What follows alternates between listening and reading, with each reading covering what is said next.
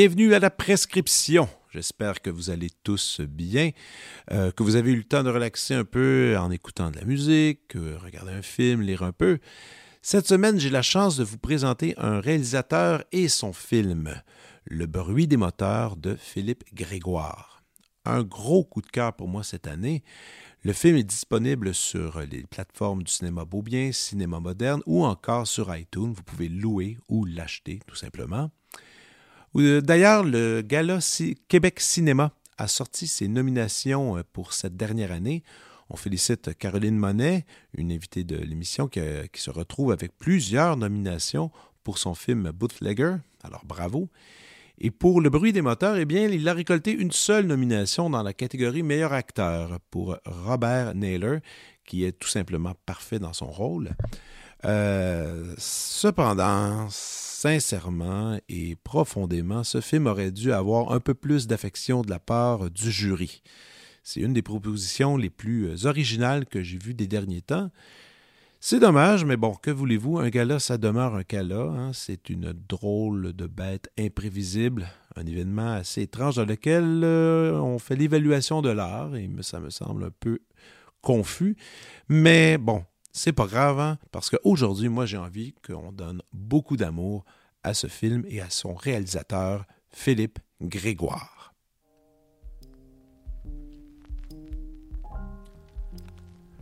Philippe Grégoire détient un baccalauréat en études cinématographiques et littérature comparée à l'Université de Montréal et une maîtrise en communication de l'UCAM au profil recherche, création et médias expérimental.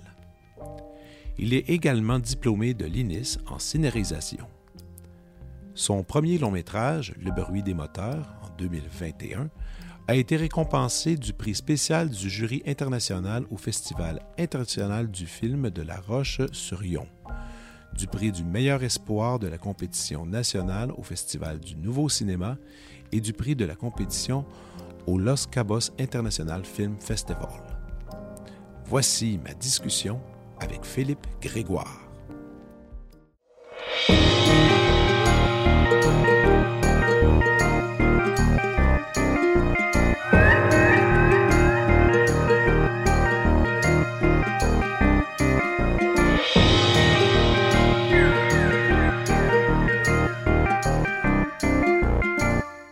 Salut Philippe. Salut Fred. Euh, content de. Premièrement, merci d'être là. Et surtout, euh, écoute, je suis enchanté. C'est la première, fois qu'on se rencontre. La plupart des gens que j'ai interviewés à date, j'avais déjà eu un, contact avec eux. Je pouvais déjà avoir une, petite complicité. Là, la seule complicité qu'on a eue, c'est quelques échanges de messages par email. Et alors, nous voilà ensemble pour discuter de ton film, Le bruit des moteurs, mais aussi discuter de toi en général. J'ai pas mal de questions. Je m'interroge beaucoup sur toi. Puis, euh, à titre d'exercice, avant de même de commencer de te poser des questions, je me suis dit que ça, serait important de dire aux auditeurs qu'on va parler de son film Le bruit des moteurs. Il va peut-être, comme on dit, euh, avoir quelques divulgations, euh, des, spoilers, comme on dit, du film. Alors, la première chose que je vous encourage, c'est d'aller visionner le film. Le film qui est disponible? Il est disponible en ce moment sur la plateforme en ligne du cinéma Beaubien et la plateforme en ligne du cinéma moderne. Donc, et c'est assez facile d'accès, je veux dire, et c'est pas trop cher. On peut, on peut louer des films, puis on les a, je pense, pour 48 heures. Donc, un peu un, peu, un, peu un modèle à, la iTunes, où est-ce qu'on peut, on peut l'avoir. Euh, j'ai trouvé ça intéressant. Je vais te lire. Écoute, moi, j'ai, euh, je pensais à un résumé. J'essayais d'expliquer ton film à des gens, puis de le résumer, puis c'est pas facile. Euh, et là, j'ai regardé sur Internet, puis il y avait un, descriptif de IMBD que je trouvais intéressant. Je te le lis. Ça dit Un jeune instructeur d'armes dans un collège, dans ce collège de douaniers est contraint de rentrer chez lui après un scandale. Il se trouve suspecté par la police pour une série de dessins sexuellement explicites qui sévissent dans la ville. Point. Ça, c'est celui de IMBD. Maintenant, je vais aller dans l'autre résumé que j'ai trouvé euh, sur sinoche.com que je trouvais qui, offre une autre piste qui est intéressante. Après avoir été formateur pour l'armement aux douanes canadiennes pendant quelques années, Alexandre perd son emploi après que son employeur l'ait diagnostiqué pour sexualité compulsive. Pour se remettre, il retourne dans son village natal, chez sa mère qui est propriétaire d'une piste de course d'accélération. Là, il fera la rencontre d'une coureuse automobile islandaise, amoureuse de la culture québécoise, mais plus particulièrement des films d'André Forcier. Par contre, les autorités viendront rapidement brouiller cette apparence de calme en mettant Alexandre sous surveillance afin de faire la lumière sur une, affaire de graffiti sexuel qui sème le trouble au village. Il y a quand même plus de détails dans celle-là. Oui, c'est drôle d'entendre parce que moi, je les écris, les synopsis pour le film. Hein. J'ai mes versions et j'entends euh, le mélange de mes versions, puis un petit peu amélioré. Donc, j'aime bien la deuxième. oui, non, mais moi, j'aimais beaucoup. En fait, j'aimais beaucoup, particulièrement la deuxième, parce que je trouvais que la première, oui, c'est cool. En même temps, elle lance. Euh, c'est un peu flou, ça va et quand on écoute le film, ça va nous amener dans d'autres directions qu'on voit pas nécessairement. Celle-là, je trouvais, et même si elle a beaucoup de détails, il y a encore plein de choses qu'on ne sait pas qui, qui, va se dérouler dans le film. Je trouve que ça donnait un bon, résumé. Alors, euh, évidemment, je suis curieux. Je suis allé lire sur le film. J'ai vu le film. J'ai beaucoup aimé le film. J'ai lu sur, euh, toi quelques entrevues, tout ça, dans lequel tu as parlé que bon, c'est ton premier long métrage. Tu avais fait trois courts métrages auparavant. Euh, d'ailleurs, ces courts-métrages-là, j'ai eu de la difficulté à pouvoir mettre la main dessus. Y a-t-il un endroit où est-ce qu'on peut les visionner? Est-ce que tu as réussi à mettre la main dessus? Non, avec, mon, avec mon réalisateur, on a travaillé très fort et euh, on était désespérés à un certain moment. On a lu les résumés, on a lu des critiques, on était allé lire un peu tout ça parce que c'était pas évident. Est-ce qu'ils sont quelque part? Non, ils sont pas disponibles. Ah, OK. quand j'ai fait ces courts-métrages-là, je voyais tous les gens à la fin de la vie du court-métrage mettre ça en disponible sur Vimeo, puis ça continuait de vivre. Et moi, j'avais vraiment le côté, non, il y a des festivals de films qui existent. J'aime ça que l'œuvre puisse exister en salle, puis qu'après elle n'existe plus. Et euh, même si on me le dit, oh, mais on pourrait les voir, il y a des gens. Non, il y avait un moment pour le voir et on, ne le voit plus maintenant. Donc je trouvais ça intéressant. Pour moi, je les ai toujours. Je veux non, tu les gardes. Je peux, je peux, les, les, partager. Euh, Mais euh, je les ai pas rendus disponibles. volontairement, là. Volontairement, oui, en me disant, parce que moi, les festivals de films, j'adore ça. J'adore que les, les, films puissent être vus en salle.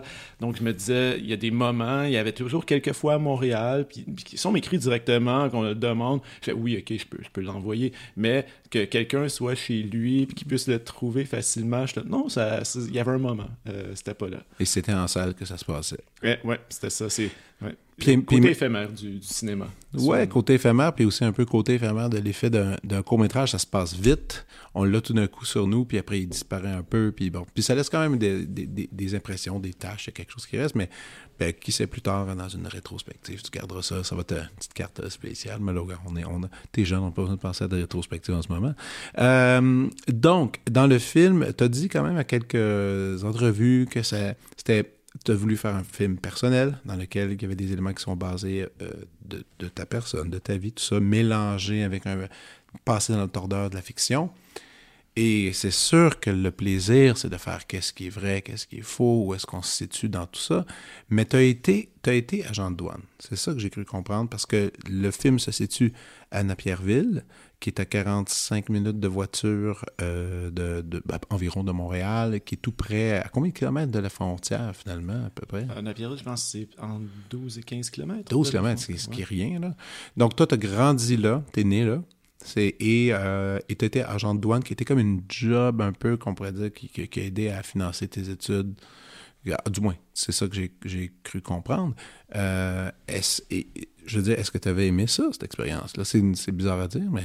Euh, je, pense que, bon, j'ai commencé à agent de douane étudiant, j'avais 19 ans. Donc, il faut, faut, être majeur pour faire ça. Oui, exactement. Il fallait avoir 18 ans. Donc, j'avais 19 ans et je suis vraiment allé en, écoutant ma mère. J'ai laissé cette trace du personnage d'Alexandre qui dit euh, euh ben, Moi, ma, je travaillais, mes parents avaient un commerce dans mon village, à Pierreville, il y avait une quincaillerie.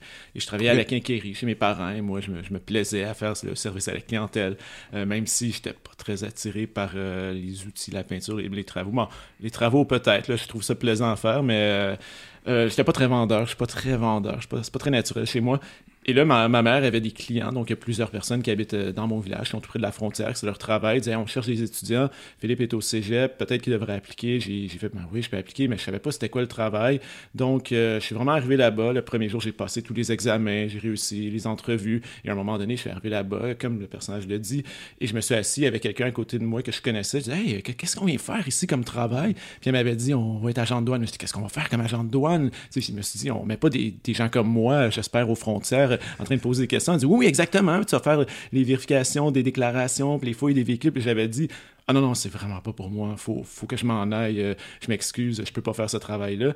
Et ce que j'ai appris, la première chose, là, à 19 ans, c'est qu'au bout de, je pense, c'était 20 jours de formation, j'étais dans une guérite à poser des questions, à faire des vérifications, et j'étais surpris, complètement surpris, qu'on avait réussi à me former à faire quelque chose que moi, à la base, je, me voyais pas du tout faire, je me pensais incapable de faire, et j'étais capable de suivre les indications qu'on m'avait données. Donc, il y a une partie de, de ça que j'ai mis dans le film. L'entraînement, si on peut dire ainsi, qu'on qui est très amusant. Euh, honnêtement, je regardais ça, ce moment-là, puis le film va dans une autre direction par après, là, c'est au tout début du film. Je m'étais dit, c'est comme il y, a, un matériel, puis je veux dire, c'est pas nécessairement ça, mais il y a eu un matériel pour faire une série, un sitcom juste sur, cet univers-là. Je veux dire, même les personnages, on les, on les, les personnages secondaires qui sont présentés, c'était, j'ai trouvé riche par leur silence, par leur un peu inquiétude à regarder la situation, comment, on, comment on est supposé d'agir, puis ça me faisait tellement rire. Puis c'est fou parce que le film commence comme ça, puis après on va ailleurs. Mais donc, donc tu as fait ça un certain temps, tu dis pendant le cégep, mais tu as étudié où au cégep pour, euh, pour aller en cinéma? Ah, je n'étais même pas au cégep en cinéma. Je ne pensais pas au départ euh, euh, étudier en cinéma. c'est parce que, bon, euh, ma sœur est très jeune, elle faisait beaucoup de dessins et moi j'avais une artiste à la maison, je savais exactement qu'est-ce que c'était d'être artiste et moi je me suis dit bon on a une artiste dans la famille, elle respire seule vie, ça transpire à travers elle et moi je ferai autre chose. Et, et Bon, je regardais des films. C'est ta soeur qui est plus grande que toi. Qui est plus vieille que moi, qui a 21 mois de plus que moi. Elle faisait du dessin, donc la bande dessinée qui l'intéressait beaucoup. Et donc, comme elle, je lisais les bandes dessinées, euh, je, regardais le cinéma, j'aimais ça. Mais, euh, je, bon, je faisais du théâtre à l'école, mais je me considérais pas quelqu'un qui, touchait à l'art. Et euh, éventuellement, je, suis allé aux études sans vraiment savoir ce que je voulais faire. Et je suis arrivé, c'est vers l'université que j'ai fait, OK, j'aimerais essayer d'étudier dans quelque chose parce que je commençais à m'en aller un peu n'importe où. J'ai même fait euh, une année euh, au, au, HEC.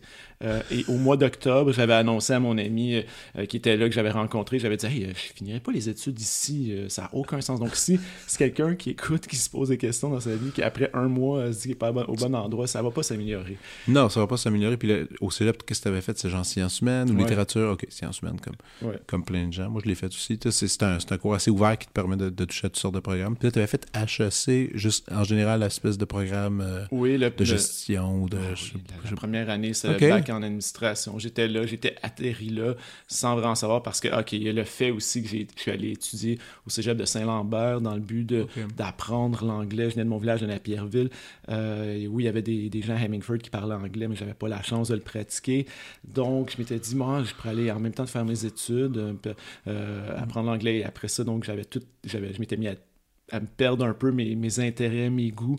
Et c'est là que je suis atterri. Je me suis dit, bon, ben moi, ce que j'aime, c'est le théâtre à ce moment-là. Je pensais aller. Euh, j'aurais, au départ, j'aurais pensé aimer être acteur, je pense, à un moment. Comédien, ah oui. Ouais, ouais. Mm, puis après ça, je l'ai fait, ah non, euh, peut-être la mise en scène, j'aimerais plus ça. Parce que je suis allé à l'Université de Montréal, puis je faisais des pièces de théâtre parascolaires dans le théâtre de l'Université de Montréal. Puis là, je me disais, ok, peut-être euh, la mise en scène. Puis après ça, je me suis dit, ah non, ça va être l'écriture du théâtre que je vais aimer. Donc, je pensais vraiment aller.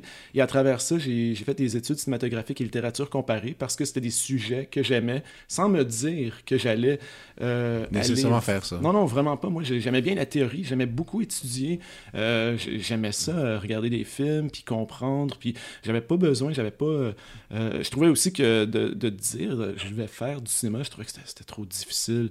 c'est une grosse phrase aussi, là. C'est une phrase lourde, là. Ben, c'est tellement de boulot, c'est juste dire, ah, je vais faire du cinéma, tu vas faire du cinéma. Tu sais-tu dans quoi tu t'embarques? Le financement, tout ça, c'est tellement compliqué. Mais toi, donc, tu étais plus admiratif du truc, t'étudiais, t'étais heureux d'étudier ces sujets-là. Puis, ça nourrissait justement ben, ton imagination, puis un paquet, un paquet de trucs. Là. Oui, puis je me, je me disais, en, suivant ce que, mes intérêts, je vais atterrir à un endroit qui euh, va, être, euh, va, suivre un cours, puis qui va, qui va m'amener à quelque chose d'intéressant. Puis, donc, je pensais aller vers le, le théâtre à ce moment-là, et donc, à la fin de mes études de cinéma de théorie, je commençais, j'avais commencé à filmer avec une caméra, à commencer à faire du montage par moi-même, à faire des, des petits cours pour apprendre comment ça marchait. Là, je commençais à impliquer des amis, OK, on va être un peu plus nombreux Et soudainement, je commençais à voir que, OK, je commence à faire de plus en plus de projets. Je commence à essayer de les envoyer dans des festivals de films. Et là, je m'étais dit, bon, il faudrait peut-être que j'aille chercher un peu de, de formation là-dedans. Je suis allé en recherche-création à l'UQAM à la maîtrise euh, pour commencer encore à apprendre. Et après ça, je suis allé à l'INIS en scénarisation parce que je m'étais rendu compte à faire mes courts-métrages que j'aimais beaucoup.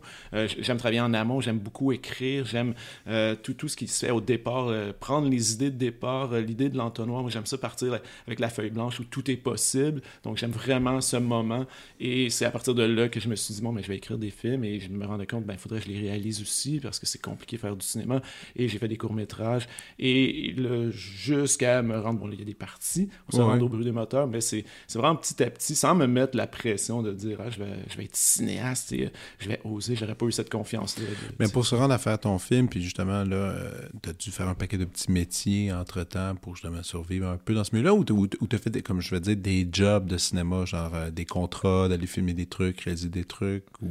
Euh, j'ai, j'en ai fait un peu, là, mais à peine parce que j'ai pas beaucoup aimé ça. Puis en fait, j'ai ce qui est arrivé et qui a peut-être aussi retardé mon, mon travail, j'étais sur un premier euh, long métrage. J'étais assistant de production, comme tout le monde fait, c'est mm-hmm. normal.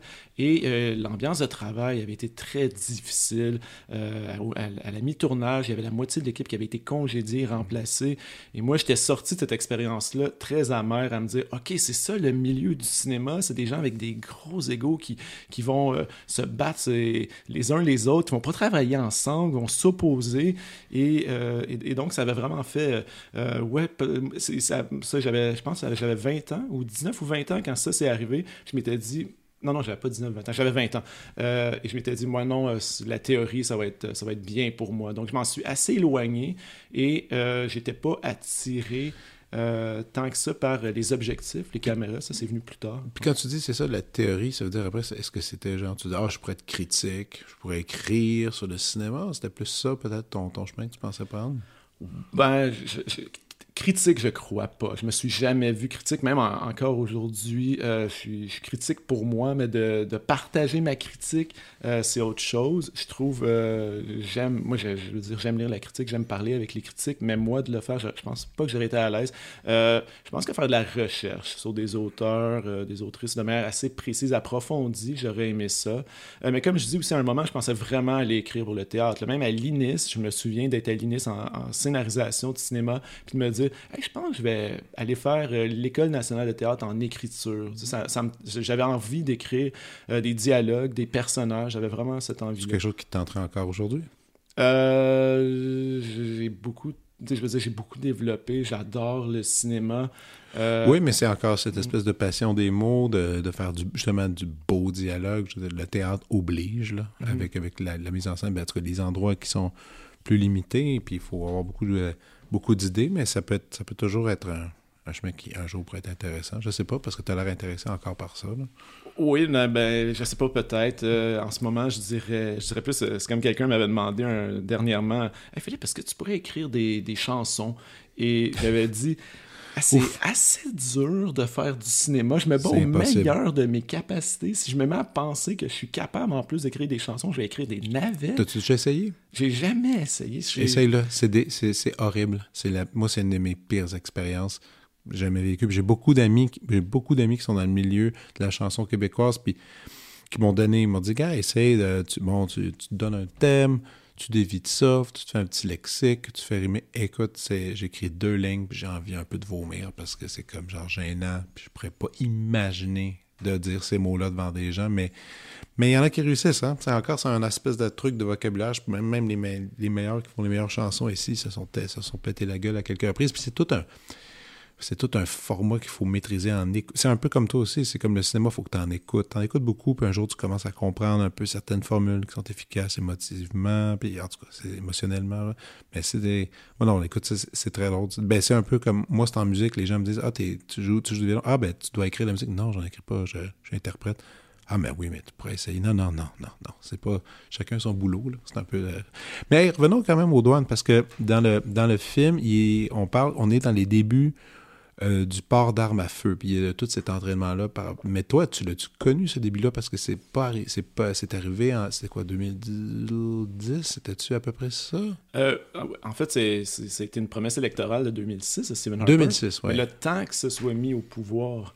Euh, ça a été quand même plus long que ça. Je sais que c'était, c'était mis en place, ça, c'est 2010-2012, je pense jusqu'à 2015, je pourrais plus dire maintenant, mais je pense que jusqu'à 2015. Donc, tu as eu un fusil? Moi, j'ai eu la formation complète. Et je veux dire, oui, j'ai, moi, cette formation-là qu'on voit, puis quand j'ai écrit le, film, je me suis dit, mais il faut que, faut que j'écrive sur quelque chose que je connais bien. Et d'ailleurs, les agents qu'on voit répéter, c'est des vrais agents de douane avec qui j'ai travaillé. Pour vrai? Oui, je, les ai, à part ceux qui sont au début qui parlent à la caméra, ce sont des acteurs et actrices, mais euh, les, les agents qu'on voit répéter, moi, j'ai travaillé avec eux, puis quand j'ai écrit le film, je me suis dit, qui va accepter de venir euh, tourner avec moi puis qui vont ils vont pas refuser puis ça va être gratuit ben ça va être mes collègues euh, que je connais je vais les appeler mais est-ce qu'ils ont le droit même de, faire ça? Je me suis posé la question légalement. Euh, oui dans, dans, la mesure là c'était toutes les questions là et eux c'est parce que je leur ai même demandé à, venir habiller avec vos, vos, costumes de douane on n'a pas de costume. Et donc on a, je leur ai dit enlevez vos écussons sur vos épaules on va vous mettre d'autres écussons et euh, à partir de là, euh, en tout cas, je pense pas qu'il y ait un conflit d'intérêts. Ils sont juste en train de représenter des agents de douane. Dans un film dans lequel ils sont en train de acter comme des agents de douane. Non, mais je me suis demandé, parce que, y a-tu que, parce que c'est quand même une, tâche assez euh, importante, justement, de frontières de deux pays. Peut-être qu'il y avait comme une espèce de serment que tu lis qui fait que tu n'as pas le droit de. Je sais pas, non? En même ben temps, regarde, vous l'avez fait, le film, vous avez eu. Non, non, mais, mais, euh, par, exemple, on m'a déjà dit, d'ailleurs, le premier instant de la réalisation, Yannick Divito était vraiment content qu'on avait des vrais agents de douane. Euh, on m'a souvent dit qu'il y a beaucoup de policiers et des gens de l'armée qui sont justement acteurs. bon, c'est des gens avec des horaires, parfois avec des temps libres et euh, sont acteurs sur des vrais tournages parce que les, les, équipes de réalisation aiment avoir les gens qui sont déjà formés avec les vrais mouvements. il y a un naturel qui, qui lui me disait l'assistant réalisateur, il dit qu'il y a un naturel justement que parfois les acteurs essaient de recréer, mais qui est peut-être pas tout à fait la même chose que quelqu'un qui l'a beaucoup pratiqué dans des vraies situations. Wow, ok. Donc, ok. Donc, ce qu'on voit au début, c'est quand même vrai. Donc, ok, j'aime ça. c'est cool.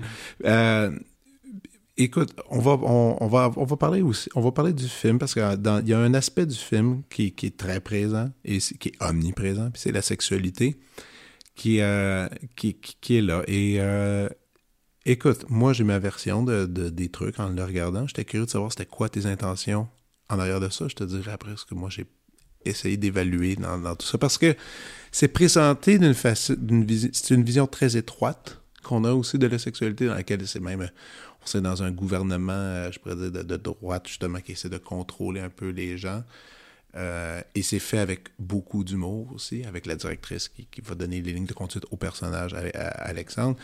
Euh, et, et, au début, on dit, OK, c'est un peu. C'était souligné comme ça. Après, il y a les incidents de dessin sexuel. Donc, finalement, finalement la sexualité devient comme. et, et partout. C'était quoi que tu voulais faire avec ça?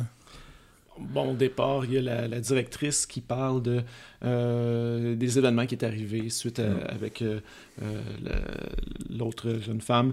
Et pour moi, il y avait le côté de comment est-ce que la, la, sexualité pourrait être traitée dans la bureaucratie. Comment est-ce que ça pourrait partir d'un petit élément qu'on pourrait dire, ah, le, problème, il est à cet endroit. Eh bien, non, il y a un effet boule de neige. Le problème, il est juste à côté. Pour moi, la bureaucratie amenait souvent ce, ce mm-hmm. côté-là qui, qui, je trouvais assez surprenant, assez drôle, qu'on ne pouvait pas nécessairement voir, mais qui venait toujours nous surprendre.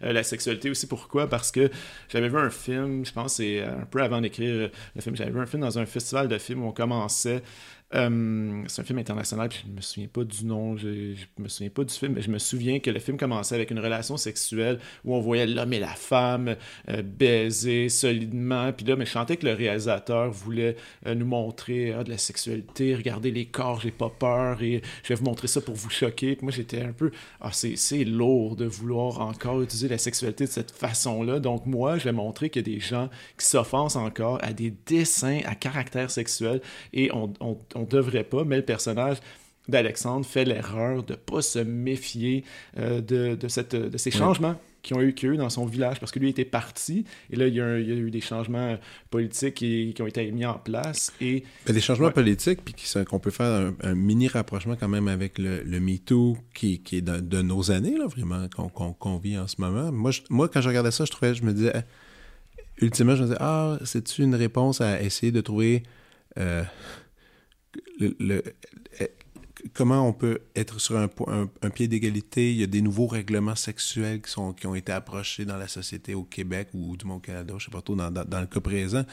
Moi, tout le long que je regardais ça, je trouvais, que c'était des... Euh, j'ai une impression en regardant ton film que c'était un film du futur, qu'on était comme dans un, film de science-fiction, mais rapproché. Tu comprends ce que je veux dire? Un peu, un peu, mais je vais faire un, parallèle, tu sais, comme tu sais que Stéphane Lafleur avait fait le film En terrain connu, qui est un film de science-fiction avec 100 décors dans lequel il y a un homme du futur qui vient dire ça. Là, on parle pas de futur, mais tu sais, même les deux policiers, leur chemise, comment, comment, ils sont, comment ils sont habillés, justement, cette espèce de rapport de, règlement sexuel qui n'existe pas ici aujourd'hui, euh, aussi, aussi euh, direct.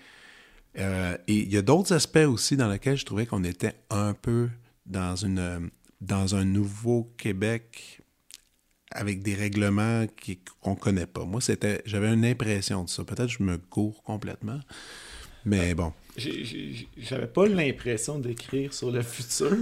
J'avais quasiment, pour moi, c'est comme je dis, le, suivre la ligne, euh, la, bureaucratie, oui, d'avoir des policiers qui étaient vraiment très rudes, très durs, puis euh, une mentalité qui est un peu dépassée. Mais pour moi, je veux dire, j'avais l'impression d'avoir vécu des choses à, la douane. D'ailleurs, c'est ce que j'avais dit aux agents de douane qui étaient pour moi surréalistes. Que je disais, on va dire ça aux gens, oui, c'est ça la, directive, et ça peut faire aucun sens, mais il fallait, fallait le faire je pense que, je pense que oui, au niveau de la loi, c'est pas, pas toujours la logique qui l'emporte.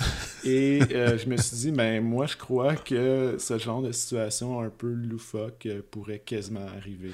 Mais là, si tu as des situations loufoques, tu parles, tu dois avoir quand même ton lot d'histoires de douane avec des, situations qui n'avaient aucun sens, des gens qui ont essayé de traverser. Est-ce que tu as même déjà sorti ton, fusil pour, euh, pour dire OK, on sort de la voiture des trucs comme ça? Euh, non, moi j'ai plus à un moment donné fait j'ai failli comme détacher ma ceinture, dire comme ok, moi je m'en vais d'ici. Parce que c'était trop. Là, j'étais là comme ça me tente plus. je veux dire, je trouvais que la situation était, elle, pouvait devenir un peu n'importe quoi, puis que ça devenait, il y avait trop de tension, puis je me suis dit, euh, qu'est-ce que qu'est-ce que ça ferait si à un certain moment je, partais, je veux dire comme, je, trouve que là on s'en va dans une mauvaise direction, je m'en vais. Tu sais, ça, ça je m'étais, je me rappelle d'un moment comme ça. Euh, mais sinon je veux, je veux dire, je pense que la loi qui on doit, tu sais, je veux dire, je pense, c'est comme dans le sport, un arbitre qui doit par moment comme trancher la ligne et prendre position, sachant que c'est c'est la limite. Je me, je me, sentais euh, souvent comme ça et je me disais, ben, c'est. Et en même temps, je, je veux dire, je me, je me, rappelle, il y avait toute la question de dire euh, euh, moi, je suis, je suis l'arbitre, mais je peux, je peux euh, faire dire comme ben ça, ça, ça me dérange pas. Euh, je sais pas, le, fameux argument de dire hey, quelqu'un qui voudrait qu'il y ait une bouteille d'alcool non déclarée, ben cette personne-là, peut toujours laisser passer. On peut dire, mais vous devez apprendre. Mais il y a comme un moment donné qu'il faut que tu dises, mais tu sais, mais je suis payé pour dire non à cette personne-là. Aujourd'hui, il va falloir que je dise non. Il va falloir la laisser. Il va falloir la retourner. Fait il y a tout le temps des espèces d'aspects comme ça, un peu. Bon, c'est banal, mais tu sais, à un moment donné, ça pèse lourd là, dans ces, ces, petits moments-là où tu dis comme. mais les, euh, gens, les gens peignent pas trop les nerfs après les douaniers, non? Moi, je suis encore terrifié. Même si j'ai rien fait de mal, chaque fois que j'arrive à la douane, je suis stressé comme jamais. On dirait que je, on que je me dis, ah, il va trouver quelque chose que j'avais pas réfléchi, réellement, là, par pure stupidité. Je, ah non, je savais pas que j'avais pas le droit de faire ça. Moi, ma blonde, à chaque fois qu'on traverse pour aller au Vermont, on est super stressé. C'est plus fort que nous autres pour. Je sais pas, puis le, je sais, on a des. OK, on a les passeports, OK, OK, on va. OK, tout le monde, on, OK, on parle pas silence, OK, avec mes enfants. Je sais pas, c'est toujours un, stress, ben, mais il doit en avoir par contre aussi qui s'en contrefichent. Là. Ben, je veux dire, moi, ce que, ce que j'ai vécu, c'est un peu comme le personnage d'Alexandre. Ce que je voulais mettre dans le personnage d'Alexandre, un peu son arrogance, c'est que moi, à 19 ans, moi, j'avais peur. J'avais peur de la douane, mais à 19 ans, j'étais de l'autre côté de la clôture et j'ai pu faire OK, c'est comme ça que ça se passe. OK, c'est comme ça qu'on argumente. OK, j'ai pu voir l'autre côté. Et ça m'a comme mis en confiance à 19 ans par rapport à toutes les formes d'autorité. Et moi, je pouvais, je pouvais me faire arrêter et la police pouvait me dire eh bon, vous vouliez trop vite et je la challengeais à 19 ans. Et vraiment quelque chose que jamais j'aurais pu penser, mais à cause que j'ai appris ces codes-là, ça m'a donné une confiance aveugle et naïve. Naïve de, par rapport à l'autorité. L'autorité, euh, c'est pas parce que moi j'étais là, je, connais mes droits, là, vous, vous ferez pas ça, vous avez pas le droit de faire ça, et euh, je vais me défendre. Et, mais en même temps, c'est eux qui ont, qui ont, qui ont le c'est eux qui ont le bâton, puis s'ils veulent frapper, ils peuvent le faire. Ben, c'est ça, tu vas avoir eu le coup en arrière de la tête. Donc, euh, moi, il y avait vraiment ce. Tu sais, ça m'est arrivé de, par moment de, de, me sentir un peu trop fort par rapport à l'autorité, puis ça m'a un, peu pété dans la face. Bon, pas, pas de manière dangereuse, mais, mais j'avais une confiance que, probablement que les gens avaient, ont jamais eu à 19 ans. Mais quand même, tu as, connu. Euh, c'était éducatif, on pourrait dire ainsi, d'avoir ça. Euh, tes courts-métrages et ton premier long-métrage, le film Le bruit des moteurs, ont été les deux tournés à Napierville. donc, tu as un attachement assez, assez gros à cet endroit. Dans le film, il y a un moment où est-ce que tu amènes. Euh, la jeune, je suis pas capable de dire son nom au complet. La jeune islandaise qui, c'est quoi son nom? Adel Björk. Adel Björk, qui, qui avec qui le personnage fait la visite et explique, bon, le, le village. Le moment, le moment que, que je trouve un peu, euh, pas patriotique, mais un moment de, de réflexion sur le Québec. C'est le moment politique aussi du film, je trouve. Il y a quand même, il y a, il y a un angle politique dans le film que j'ai, qu'on va discuter d'ailleurs dans un instant. Euh, mais quand tu. Napierville, c'est sûr qu'il y, a ton attachement de la famille. Il y a encore des membres de la famille là-bas pour toi? Oui, mes parents sont là. Sont encore là? Oui. OK. Et euh, et pourtant, le personnage dans le film ne, ne, vend pas si bien sa salade par rapport à sa ville natale. Contrairement à toi qui es fier d'aller tourner là-bas, ben, le personnage principal, lui, est comme bah les terres sont comme ça, il se passe, euh, il se passe pas grand-chose, il, il, y a telle usine, c'est pas très beau. Euh, puis il faut, il faut que ce soit l'Islandaise qui est là pour vanter les, mérites de l'endroit qui, elle, est, en visite. Il y a le moment de l'histoire, c'est quand tu parles des patriotes puis qu'elle tire la langue là-dessus, Ah, c'est plate. Euh, c'était quoi Est-ce que c'est un est-ce que ce moment-là, c'est un, moment, un sentiment que toi, tu as eu comme personne dans ta vie à se dire à un moment donné, il faut que je m'en aide de Napierville, ça n'a pas de bon sens. Et, euh, et le, et là, maintenant, ça a changé. C'est allé dans un autre sens, je sais pas. Euh, j'ai beaucoup d'amis, je pense, qui ont vécu ça. Euh, des, amis, même à l'université, qui venaient pas de Napierre, je sentais. Là, le village. ouais, le village, de sentir l'attrait pour Montréal. Euh, moi, j'ai bon, j'étais très près de Montréal quand même. Je pouvais venir quand je voulais à Montréal. et bon, j'avais même une, tante qui habite ici. Donc, je, connaissais Montréal et c'était mon, mon, mon endroit d'attache qui n'était pas si loin. j'ai pas senti le désir tant que ça de devoir aller à Montréal. Pour moi, ça s'est fait de manière très naturelle. Je le désirais pas. Pour moi, tout, était là. Je pouvais y avoir accès. Euh, il y avait vraiment le côté que je sentais par contre que quand je revenais, euh, il y avait peut-être une partie de moi que j'étais en train de perdre. Je, ne sais pas, j'étais attaché. J'avais comme un, besoin de filiation. dans le film, bon, mes, deux grands-parents avaient des terres agricoles et deux générations plus tard, il n'y en avait plus. Et ma soeur me dit mes parents avaient un, commerce et il n'y a plus de commerce dans la famille. J'avais toujours un peu discuté à dire mais, mais pourquoi est-ce qu'on reconstruit toujours notre maison? Je trouvais ça dur et ma soeur, elle me disait mais pourquoi tu reviens toujours là-dessus? Tu, cherches de, de, l'attachement à quelque chose qui n'a pas besoin d'être, qui n'a pas besoin d'aller là. Et donc, mon, mon, village, je me suis dit, je pense qu'un peu euh, plus jeune, j'avais vu euh, les Chickenswell qui parlaient de, de Victo avec euh, ce plaisir. Et, puis, c'est à l'endroit aussi où ils ont tourné les trois saisons des Chickenswell, c'était à Victo. Ben, c'est ça. Donc, donc c'est dire que tu peux faire encore des belles choses dans, les, dans des coins qu'on voit moins souvent. Et, et, moi, je me disais, ben exactement, je me suis dit, ben, Napierville a droit d'exister, a droit à sa place. Et, et je pense que c'est venu de, avec des cousins, que mes cousins étaient de Napierville, et, qu'à chaque fois, on voyait quelque chose qui passait aux nouvelles euh, à Napierville, quoi, on s'en parlait. Napierville était aux nouvelles, il s'est passé quelque chose. Et on, il y avait comme une joke qui passait à la télé, on se l'envoyait. Regardez tel lien euh, par email. Donc, tout ça, en fait, il faut, faut, que ça existe, notre village, nous autres aussi. Euh, et, et, moi, je me suis dit, ben, il n'y aura personne pour jamais filmer à cet endroit-là. Donc, si moi je le fais pas, personne ne va le faire, donc je vais le faire. Et, et oui, oui, et, d'ailleurs, donc, euh, sur le, film, j'essayais de, de, me dire, ben, qui sont euh, les gens où je peux, que je peux impliquer de mon village. Celui qui a fait l'affiche du film, c'est mon ami euh, Alex Le Duc, avec qui, bon, aussi, qui, a fait toute la, sérigraphie pour les, le générique d'introduction, le générique de fin. Qui est très cool d'ailleurs. Et, euh, et, Alex, c'est un ami de Napierville que j'ai connu euh, au primaire. J'ai joué au hockey avec lui. Et euh, on a tourné chez un, un, de mes amis qui, qui, qui, qui, a une ferme, qui est agriculteur. Euh, on a tourné chez lui. Donc, tout ça, pour moi, c'est important. De, un espèce de, de, partage entre les deux. J'ai besoin d'amener ça. Puis c'est des lieux que j'ai envie de filmer. J'ai ouais. Même si ça fait plus de dix ans que j'habite à Montréal, j'ai envie de toujours filmer mon village. Et cette, cette, piste de course-là, et le bruit des moteurs, littéralement, le, bruit des moteurs, c'est. C'est-tu vrai, t'as-tu vraiment un attachement à ce bruit-là? Euh, pour moi, c'est plus un traumatisme. Euh, ah oui? Ouais, ben c'est parce que. Moi, dans le film, je le vois pas comme ça, moi, par contre. Ouais, non, non, non, mais c'est un, un, traumatisme dans le sens que moi, je, je me retrouve ailleurs, je me retrouve euh, euh, dans un autre pays et j'entends un bruit des moteurs, je me retourne et je pense à la Pierreville. Je ah, on est, on est chez moi. Mais, mais tu sais, je veux dire, c'est ancré là, dans moi. Là, mm -hmm. Je suis Mhm. pris avec ça là, parce que le dimanche, il y avait les grosses courses et même si j'étais au village, j'entendais, je ah oui, aujourd'hui, il y a des jet cars qui sont venus à la Pierreville, donc je les entendais au loin. Okay. Donc, c'est qu'à un moment donné, il y a un sentiment, ben c'est mon village, il fait comme ça, il y a cette particularité-là. Et oui, le personnage d'Alexandre est très dur envers son village, mais moi, c'est parce que, justement, je voulais montrer...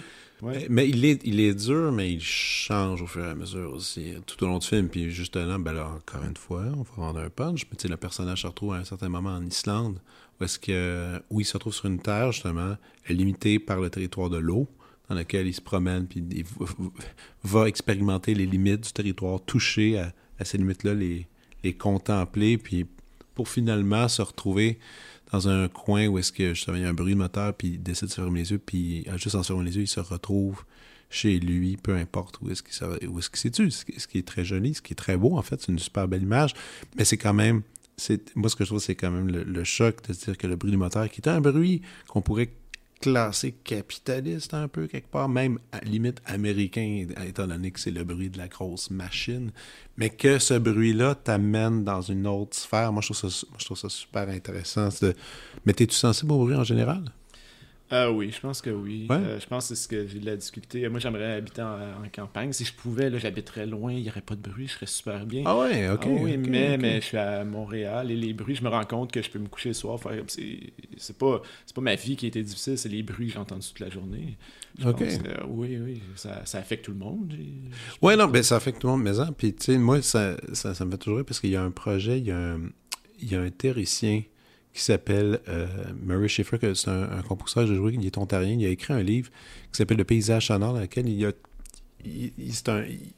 Dis, c'est un des premiers qui parlait des soundscapes, dans lequel il fait une espèce de banque sonore de plein de bruits qui ont existé, qui n'existent plus. Puis tu peux tout aller consulter digitalement, mettons, des, le bruit de telle usine, le bruit de telle. Et puis il enregistrait tous ces bruits-là parce qu'il trouvait ça fascinant, tout, comment, comme, cette sorte de pollution sonore dans laquelle on évolue, puis essayer de les graver pour les garder, pour qu'on s'en souvienne. Lui, il était extrêmement sensible à ça. Moi, j'aime bien. Je pense que j'aime bien le bruit, je sais pas. Moi, je, moi, je dors toujours avec. Ben, je, fais des actions, bon, je dors toujours avec du bruit constamment pour, euh, pour camoufler de ça. Bon, on dirait que c'est quelque chose qui est rassurant. Moi, je me suis dit, je me suis dit, check, mais si euh, Philippe Grégoire, il n'est pas un consommateur de ASMR dans la vie pour, euh, pour calmer. T'aimes-tu ça, les ASMR? Euh, non, j'ai pas besoin de. T'as pas besoin de non, ça? Non, je sens vraiment pas, non. Ouais, au contraire. Toi, c'est ça, c'est le ouais. vide. Toi, t'as ouais, besoin, ouais, be... as besoin de rien du tout pour que ça se passe bien, là. Écoute, cette, cette chère comédienne, d'où vient-elle? Je sais, elle est islandaise, elle parle un français magnifique avec, un, avec une couleur d'accent. Est-ce qu'elle joue dans d'autres choses ici ou c'est. Moi, c'est la première fois que je la voyais au cinéma? Euh, ben, là, comment on a trouvé cette actrice? Est Mais elle vient, elle vient d'ici Non, non, elle est islandaise. Elle est vraiment islandaise. Ouais, est ok, vraiment ok, islandaise. ok. Ouais, ouais c'est. Ben, moi, j'avais écrit le scénario en me disant ça sera probablement une actrice d'ici qui va jouer Ben ce oui, souvent, c'est ça, ouais, ouais. Et là, le producteur, il m'a dit, Andrew, il a dit euh, va falloir euh, trouver une actrice islandaise, Philippe.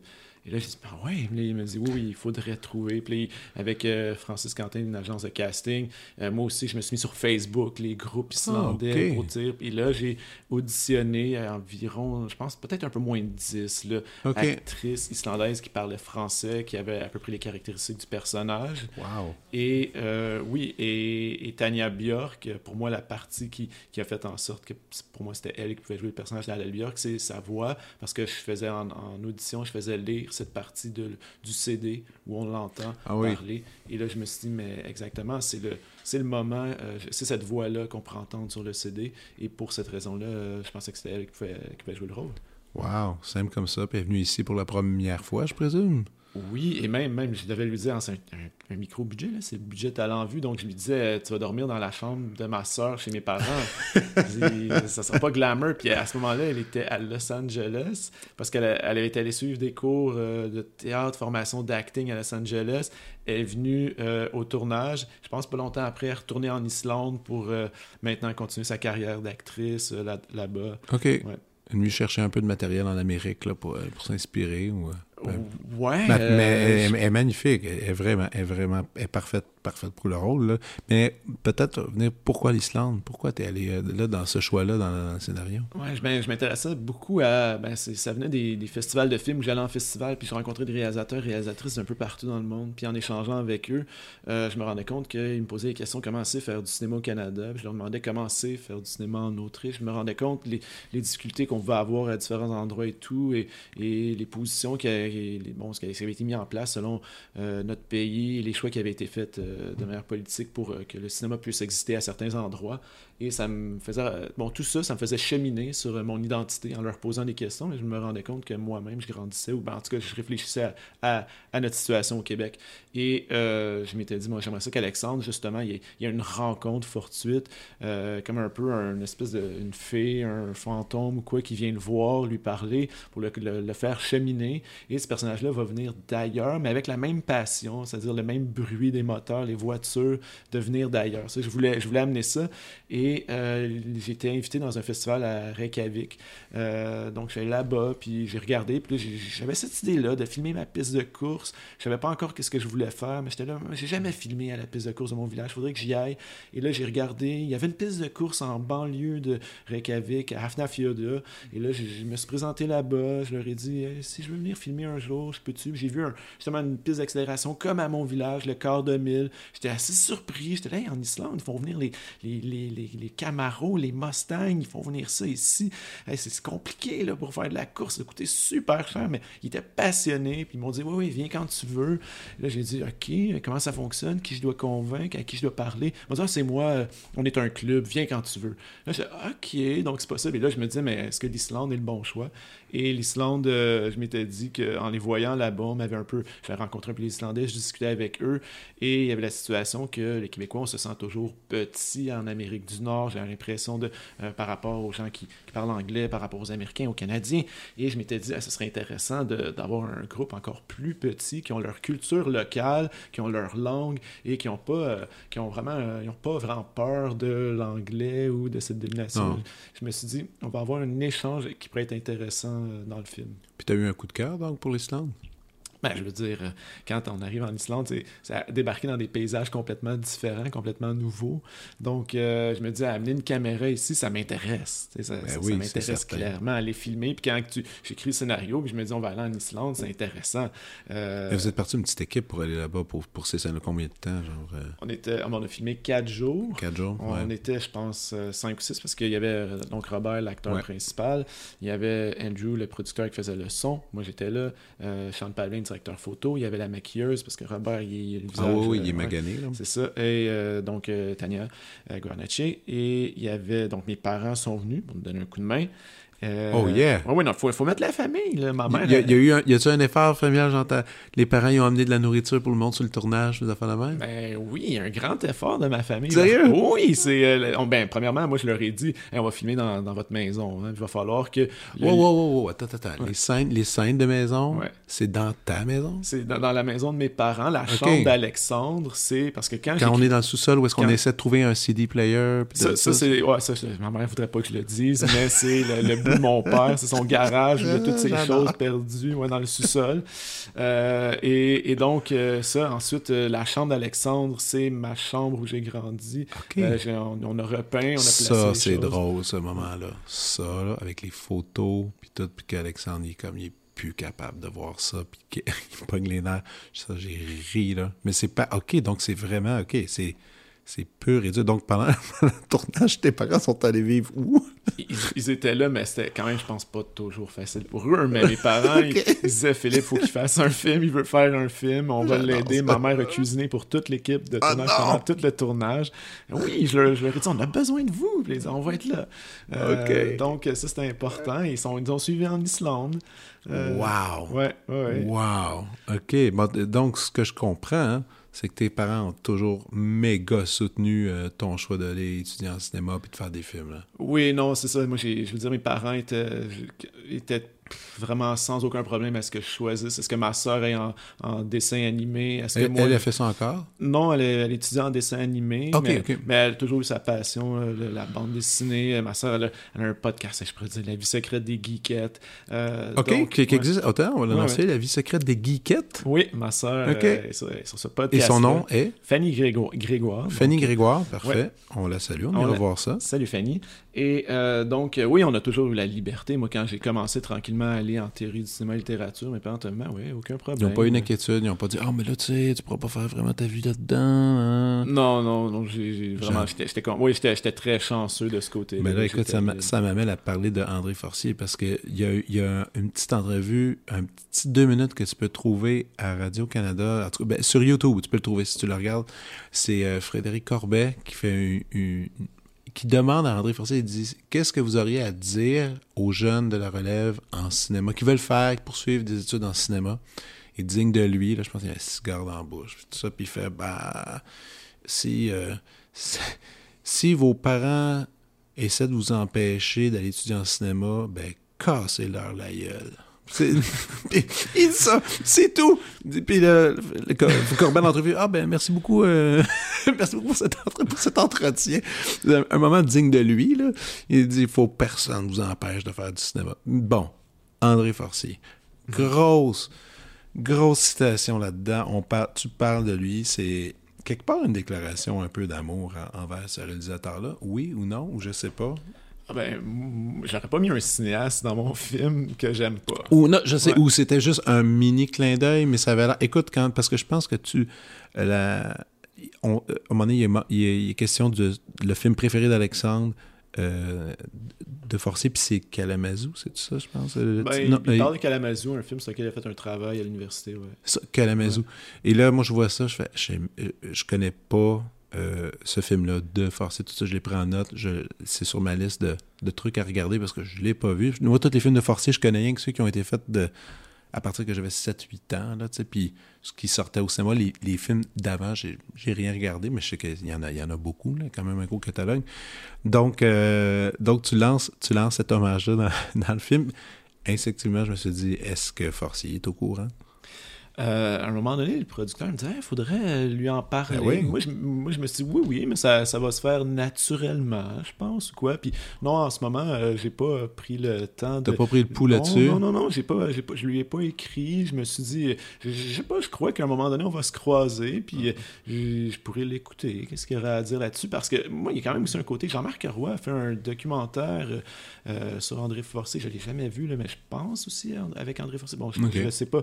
Donc, il y a vraiment quand même, au, Québec, c'est un auteur important, puis ah il y a des gens qui, revendiquent euh, sa place, puis moi, j'ai peut-être pas fait euh, tout le, cheminement que euh, certains ont pu faire sur son œuvre. moi, moi je, connais, je connais bien André Forcier, je connais bien son travail, mais je trouvais que c'est un cinéaste qui, a une liberté dans son cinéma que moi, quand j'ai découvert, quand j'ai découvert, puis c'est à l'université hein, seulement que j'ai découvert son, son travail, je pense pas que j'avais vu au clair de la lune avant ça, mais donc, ça m'a vraiment, vraiment montré qu'il y en a des possibilités ici.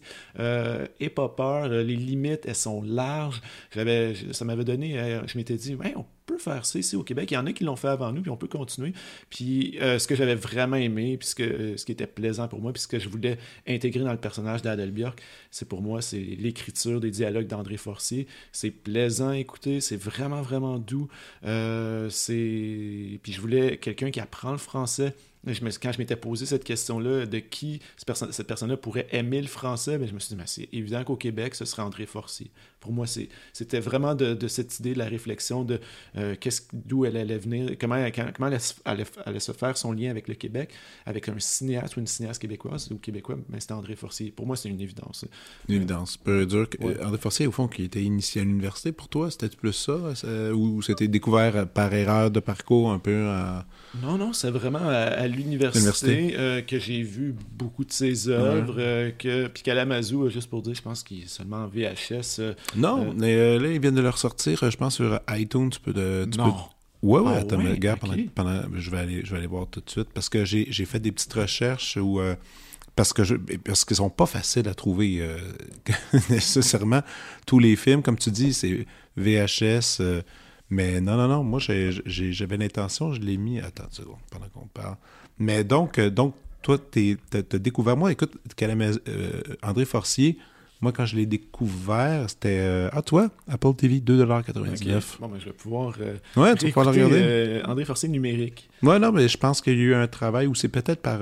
c'est qui, dont la, gang Éléphant, c'est ça, qui sont en train de, de, de, de, restaurer, de remettre des films québécois ce qui est une, ce qui est une, bonne, une bonne chose. Il y a plein de films qui, qui disparaissent euh, tranquillement. Mhm. Mais non, moi, c'était une histoire inventée. Tu te souviens de, sûrement de ce film-là? Je pense que c'était en 80, une histoire inventée, c'était en 88, 89, un truc comme ça. Puis c'était, c'était Jean, la, euh, Lapointe, je crois, qui, jouait là-dedans. Euh, puis écoute, euh, au cinéma, au cinéma euh, Joliette, qu'il y avait eu la, il y avait l'affiche qui était là, puis l'affiche était, était, était super belle. Ah, c'était en 90, ça, j'avais 10 ans. L'affiche était magnifique. Moi, chez nous, Jean Lapointe, c'était. Euh, oh, un petit bruit, pas grave. C'était Jean Lapointe, c'était les, les, de mon père, les chansons douces, chante la ta chanson, c'est Jean Lapointe gentil. Puis on était allé voir, je, je me souviens plus quel, quel film, puis c'était il y avait la bande-annonce d'une histoire inventée. Puis là, tu voyais Jean Lapointe sous trash qui gueule après le monde. Je me souviens que j'avais été légèrement traumatisé de, toute l'image que j'imaginais de cet homme-là avait euh, complètement brouillée. Puis j'ai pas voulu voir ce film-là pendant longtemps. Puis là, bon, par après, je l'ai regardé. Puis c'est un, un, magnifique film. Là, mais sur le coup, c'était comme confrontant. Euh, puis, il est capable aussi de confronter quand même forcé dans ses films, de, de t'amener dans des univers que tu n'es pas nécessairement à l'aise.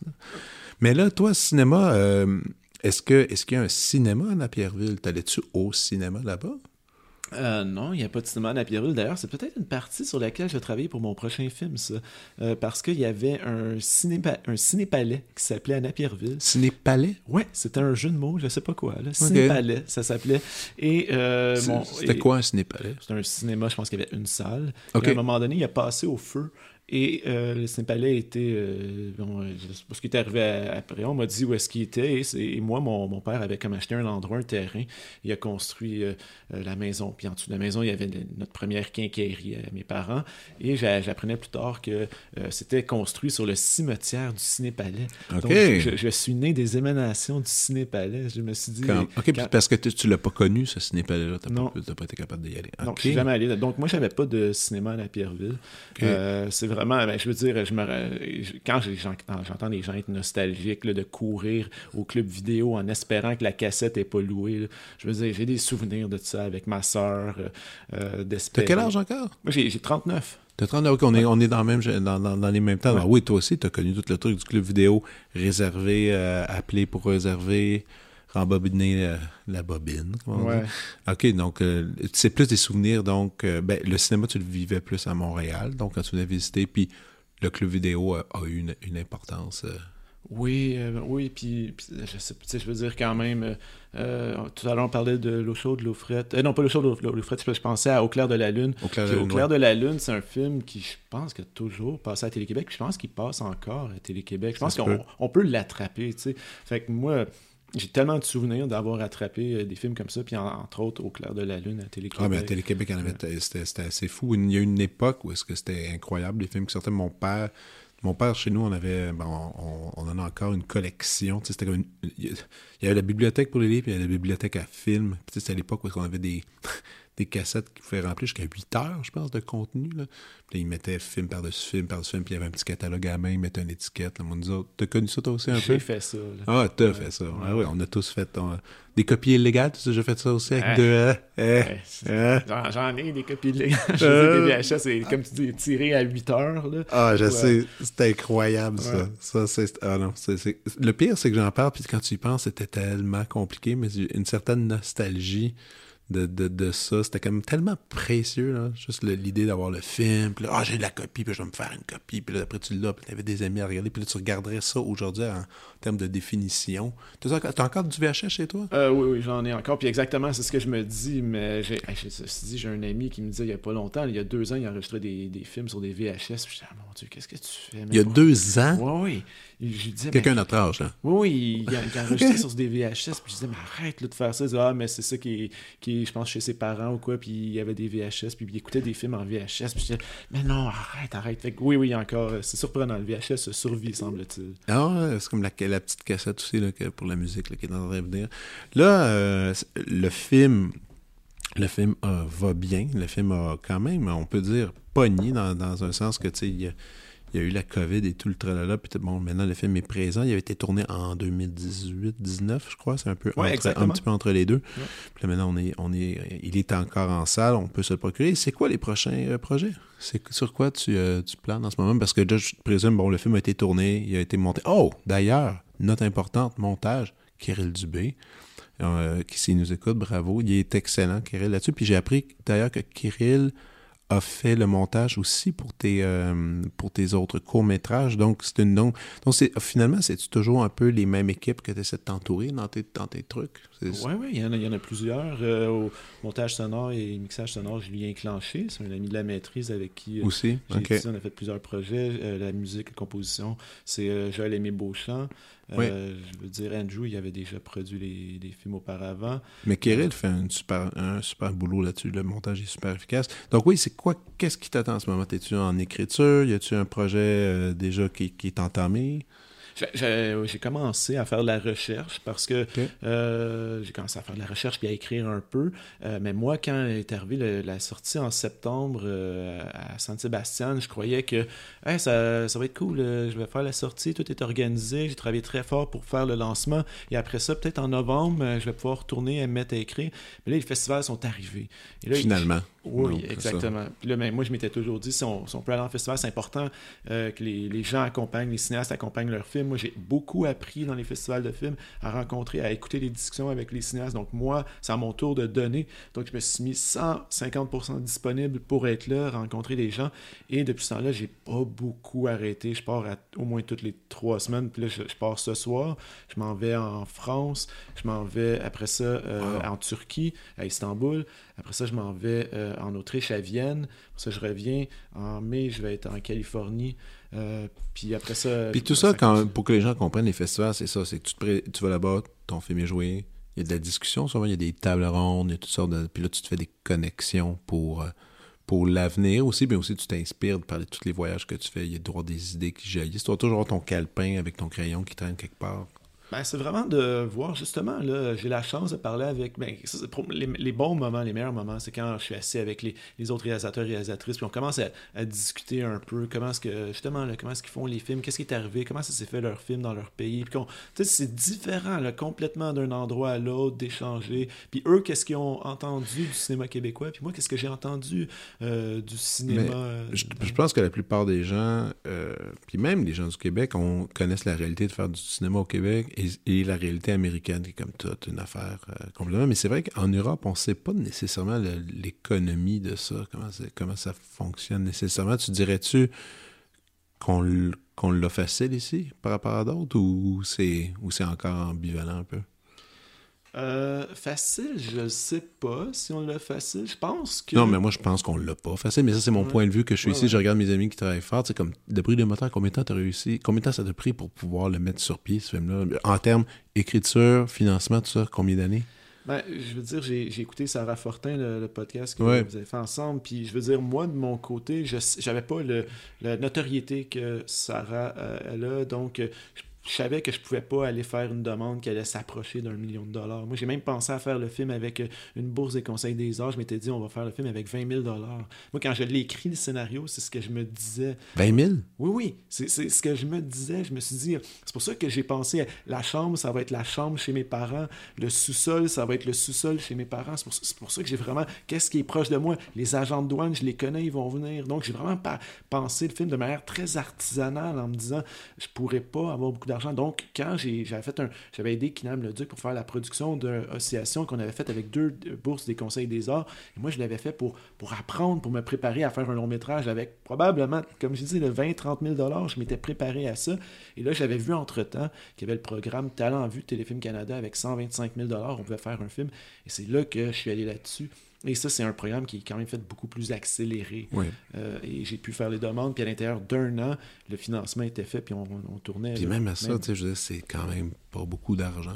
Je par rapport à d'autres productions, même de cinéma indépendant qu'on connaît ici et là, qu'on regarde, je veux dire, c'est, c'est quand même peu. Mais c'est ça. Donc, euh, quel autre pays tu trouves qu'il y a une situation. Euh, plus compliqué, je dirais, qu'ici pour faire des films. Parce qu'après après avoir fait tant de festivals, il doit y en avoir quelques places que tu dis Oh, ça, je, voudrais peut-être pas aller faire des trucs là-bas. Mais je sais pas, il y a des pays qu'on se dirait euh, euh, Ah, ça, ça, doit être difficile de, faire des films, mais quand ils réussissent à faire un film, les, les, ils ont une place, ces films-là, parce que, tu sais, j'ai rencontré dernièrement un réalisateur de Tunisie, puis euh, je me disais, hey, je, ne connais pas, le cinéma de la Tunisie. Euh, donc, lui, il m'a fait une proposition que je peux voir, et euh, à partir de là, je suis très curieux par rapport à son offre parce que je le connais pas.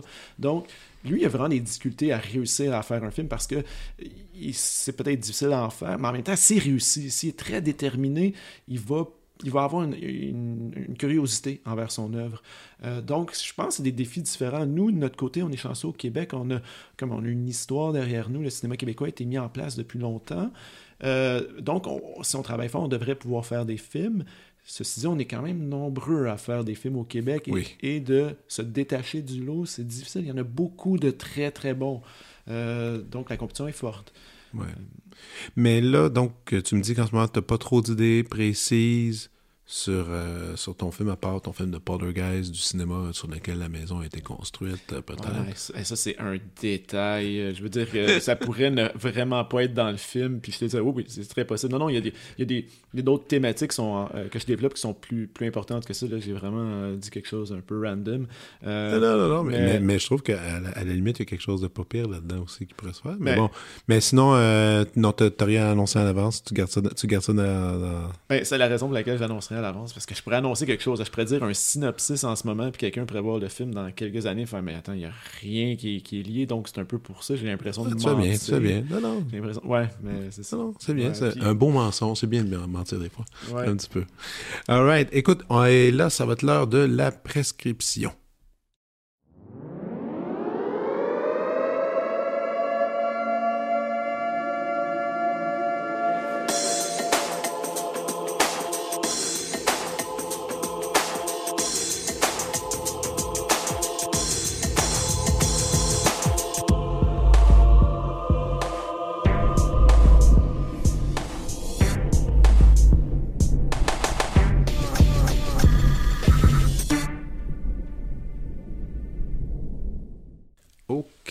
On y va. Philippe, c'est à toi. Lance-moi ça. Donc, euh, les, mes propositions, la prescription sont vraiment liées euh, à euh, des, des, artistes qui m'inspirent ou peut-être qui sont liés euh, quand je regarde le travail que j'ai fait avec le bruit des moteurs, mais ça, ça c'est lié, euh, c'est lié à ça. Donc j'ai commencé avec le réalisateur, je commence avec un film, je me dis je vais aller avec le cinéma. Mais non, c'est C'est ce que je connais bien. Euh, Bigan, le réalisateur chinois, avec son film Kylie Blues de 2015. C'est un film qui avait été présenté à Locarno dans la section cinéaste du, du présent, qui avait gagné le prix du meilleur réalisateur avec ce film. Et la raison pour laquelle j'ai choisi ce film, c'est parce que il est originaire de Kaili, qui est une petite euh, ville euh, ouvrière un peu pauvre en Chine, dans le sud de la Chine, dans la province de Gaizhou. Et, euh, et donc, à travers le film, c'est un film qui dure. attendez, je le lis, je pense ici.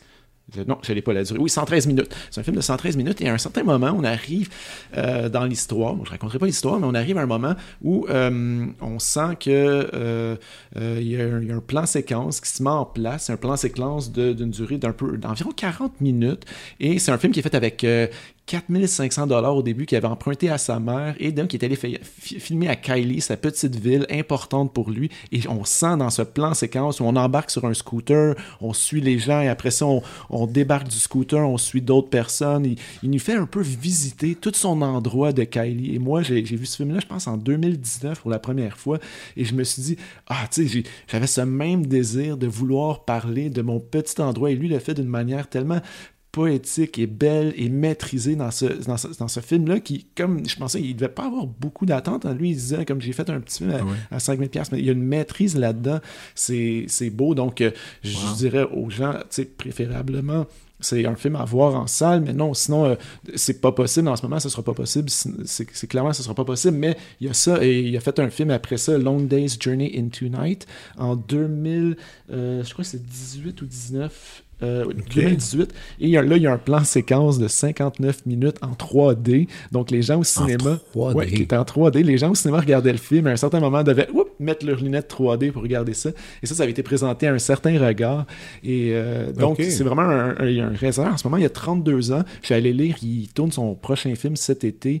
Donc, euh, pour Cannes 2023, on aurait des chances de voir son prochain film. Moi, je trouvais que c'est une œuvre personnelle, touchante. Il y a un échange avec les gens de son Euh, j'ai vraiment adoré ça. Et même hier, je regardais encore des images, j'étais là comme, oh mon Dieu, que c'est bon ce film-là. Redis-moi encore le nom, s'il te plaît. le, nom Bigan, c'est B-I espace G-A-N, le réalisateur, et Kylie Blues 2015. OK, wow, excellent, merci. Euh, moi, je vais te parler d'un artiste euh, qui s'appelle David Cho. Je sais pas si tu connais David Cho. David Cho, c'est H-O-E.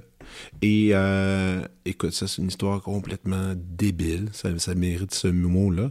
Euh, David Cho, qui est un gars qui faisait des, des arts de graffiti dans les rues de Los Angeles, euh, euh américain, américain et, euh, et coréen.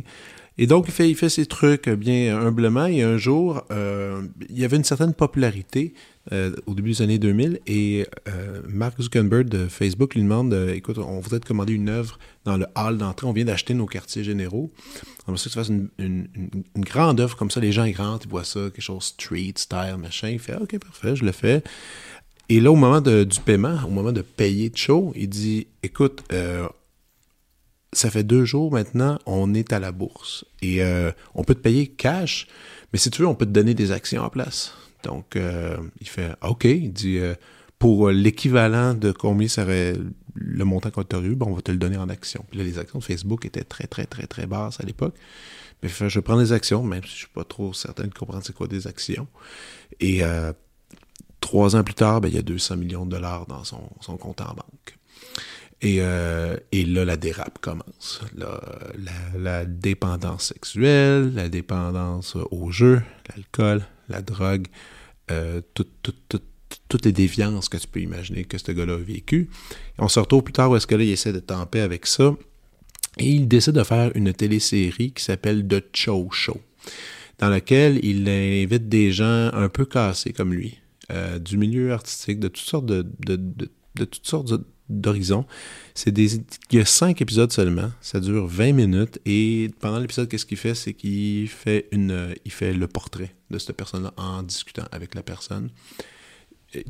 J'ai jamais vu un montage comme ça pour une émission de télévision. Il y a tellement d'imagination. C'est coloré, ça va dans tous les sens. C'est étourdissant par moment par moment, on se sent pas super bien. Moi, j'ai jamais vu quelque chose à la télévision de, cette sorte-là. Premier épisode, son premier invité, c'est une porn star qui, invite avec qui il avait déjà fait un, podcast apparemment pendant des années et euh, qui s'est retiré du milieu de la, de la pornographie parce qu'elle a une famille qui s'en vient, puis il y a toutes des discussions sur ça. C'est toujours des, des, des, gens euh, edgy qui viennent. C'est, original. J'ai jamais vu un truc comme ça. Il y a seulement cinq épisodes parce que je crois qu'il a autoproduit, il a tout fait tout seul. A été présenté sur Fox. C'est disponible sur iTunes. Et en même temps, aller faire un petit, euh, un petit clin d'œil, aller voir les œuvres de David Shaw. C'est très beau ce qu'il fait. Et là, en plus, il fait de la musique. Il fait toutes sortes de trucs. Vraiment un artiste intéressant. Donc, de Cho Show. Peux pas. Euh, c'est un de mes trucs préférés de la dernière année. Puis souvent, je vais revisiter ces épisodes-là parce que je trouve ça, je trouve ça magnifique. Donc, voilà. Merci. Pas trop. Euh, ok, je vais continuer. Je vais aller euh, vers euh, la bande dessinée parce que j'en ai. il y a des moments, j'en lisais beaucoup. En ce moment, j'en ai, j'ai moins la chance. là, je vais aller avec quelque chose de très connu. c'est L'Arabe du futur de Riyad Satouf. Donc, Riyad Satouf, BDS, né en 78. Et en, lisant, je savais même pas, il a fait deux films, Riyad Satouf. Non, ça, je sais pas par. Il a fait un premier film qui était présenté à la quinzaine en 2009, Les Beaux Gosses.